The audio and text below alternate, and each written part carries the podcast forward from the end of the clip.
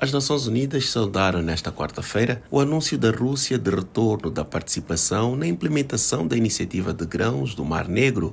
Uma nota emitida pelo porta-voz do secretário-geral António Guterres destaca a finalidade de promover a navegação segura para exportações de grãos, alimentos e fertilizantes da Ucrânia. O chefe da ONU agradece os esforços diplomáticos da Turquia e do coordenador da ONU, Amir Abdullah, e equipe para manter aberta a linha vital de suprimento alimentar. A decisão da Rússia de suspender a participação aconteceu no fim de semana. A medida causou o aumento de preços globais do trigo e levantou novas preocupações com a escassez de alimentos. A renovação do acordo de grãos pode ser ampliada de forma automática neste 19 de novembro se nenhuma das partes se opuser. Esta semana, o Conselho de Segurança realizou uma reunião sobre o tema convocada pela Rússia. A Rússia e a Ucrânia respondem por cerca de 30% de todas as exportações de trigo e cevada do mundo, um quinto do milho e mais de metade do óleo de girassol. Da ONU News em Nova York, Eleutério Gavan.